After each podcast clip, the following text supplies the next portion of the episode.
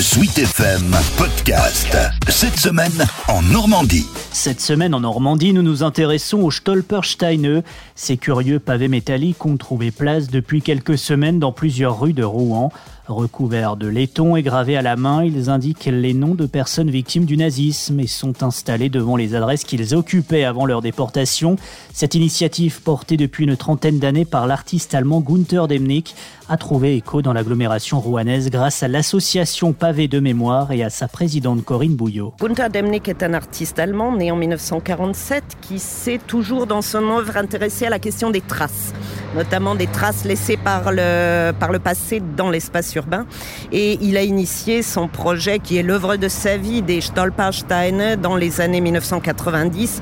Les premières poses remontent à 1995 euh, en Allemagne. Stolpersteine, ce sont littéralement les pierres sur lesquelles on trébuche au sens plus figuré, les pierres d'achoppement, c'est-à-dire qui incitent à l'étonnement, à la réflexion, à la prise de conscience de cette mémoire, qui incite surtout à prendre conscience que les persécutions ont commencé dans notre voisinage immédiat, que les crimes euh, nazis n'ont pas commencé dans loin, mais à notre porte, pour ainsi dire, ce qui permet de contrecarrer l'abstraction, une certaine amnésie ou du moins la mise à distance de crimes qui auraient eu lieu dans un espace très lointain. Cet ancrage très clair dans le territoire nous a paru être important en termes d'éducation citoyenne pour que notamment les jeunes prennent conscience des discriminations et des conséquences qu'elles peuvent avoir jusqu'à la persécution, jusqu'à l'anéantissement. Vous parliez tout à l'heure du fait que ces persécutions ont débuté en bas de chez soi. Ça met en lumière le, destin de que souvent on entend des chiffres, euh, tant de millions de juifs ont été euh, exterminés dans les, camps.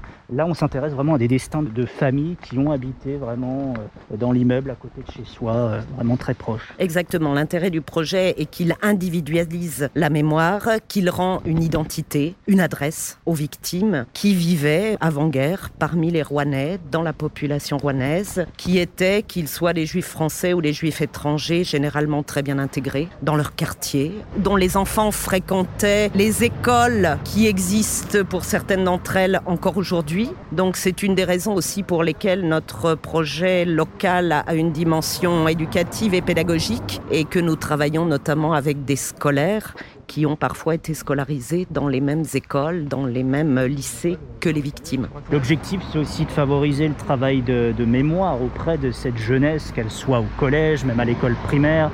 C'est un objectif aussi de leur susciter l'attention quand ils se promènent dans une rue de Rouen. Bien sûr, c'est un projet à la fois mémoriel, éducatif et citoyen puisque la conscience euh, du passé, la mémoire, doit contribuer aussi à rappeler les valeurs de la République, avec euh, l'idée d'un plus jamais ça.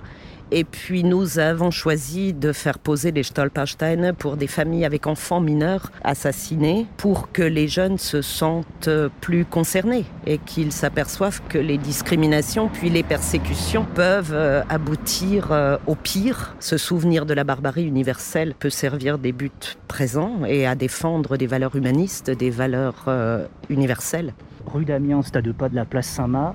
Ici vivait la famille Kaufmann. Est-ce que vous pouvez nous, parler un petit peu de cette famille qui a été euh, arrêtée en 1942 Oui, alors il s'agit d'Ovzu Kaufmann, qui se faisait euh, communément appeler Charles, ce qui montre bien aussi l'intégration de cette famille. Ovzu Kaufmann était roumain, arrivé en France dans les années 1920 avec son épouse Rachel Kaufmann qui était elle-même polonaise et leur fille Monique Kaufmann née en 1939 était française puisque née dans l'agglomération rouennaise. Cette famille a été arrêtée au cours de deux rafles successives. Il y a eu trois grandes rafles dans l'agglomération rouennaise en mai 1942. Dans la nuit du 6 au 7 mai 1942, c'était la rafle des hommes de 18 à 54 ans. Donc euh, le père Ovzu a été arrêté lors de cette euh, rafle, puis amené à Drancy, au camp d'internement français de Drancy, et de là a été déporté à Auschwitz où il a été assassiné en 1943. Rachel et sa fille ont quant à elles été arrêtées lors de la seconde rafle, celle qui a eu lieu la nuit du 9 au 10 octobre 1942. C'était surtout une rafle de femmes, cette fois, de femmes étrangères, avec des enfants français. Et toutes deux ont été transférées très vite à Drancy, puis déportées le 6 novembre 1942 et assassinées à leur arrivée à Auschwitz. Vous avez un lien particulier avec cette famille Kaufmann parce que vous êtes en relation avec une cousine de la petite euh, Monique. Oui, alors notre association a tenté de retrouver des familles, des cousins, voire des descendants de ces familles rouennaises assassinées, rouennaises et sautevillaises. Alors nous avions déjà un certain nombre de liens avec les familles par Françoise Botois, qui travaille avec nous, qui est historienne et qui a publié en 2015 un livre intitulé De Rouen à Auschwitz, les, donc sur les juifs du Grand Rouen de la période d'occupation et la Shoah. Donc elle avait déjà un certain nombre de liens avec des familles et pour la famille Kaufmann, nous n'avions pas de famille, donc nous avons fait des recherches. Et nous avons retrouvé, grâce à un témoignage qu'elle avait déposé à Yad Vashem en Israël, témoignage sur sa tante Rachel et sa cousine Monique. Cette dame s'appelle Liliane Risfeld. Nous sommes régulièrement en contact avec elle. Elle-même est une enfant cachée à Paris, à Vincennes. Elle a échappé à la rafle du Veldiv elle-même et elle est très émue par ce travail de mémoire que nous faisons, entre autres, pour, euh, pour sa famille. Est-ce qu'il y a des autres initiatives similaires qui se mettent un petit peu en place sur ce même modèle euh, Dans d'autres secteurs de Normandie, par exemple, dans d'autres villes ou... Euh Pour ce qui est du projet des Stolpersteine, qui n'a démarré en France qu'en 2013, il n'y a pas, à ma connaissance, d'autres projets locaux. Nous sommes la première ville euh, normande, la première agglomération normande à faire poser ces pavés de mémoire de l'artiste Gunther Demnig. Mais bien évidemment, il y a de très nombreux projets initiés euh, par le mémorial de Caen, initiés par l'éducation nationale dans l'Académie euh, de Normandie, etc., etc. Alors, nous ne connaissons pas nécessairement tous ces projets, mais ce que je souhaite souligner, c'est que nous concevons le nôtre en complémentarité avec tous ces projets qui honorent la mémoire de victimes de la Shoah, mais aussi la mémoire de résistants, de déportés politiques. Donc nous nous inscrivons dans la complémentarité pour compléter le, paysage mémoriel euh, composé de nombreux monuments, noms de rues, etc.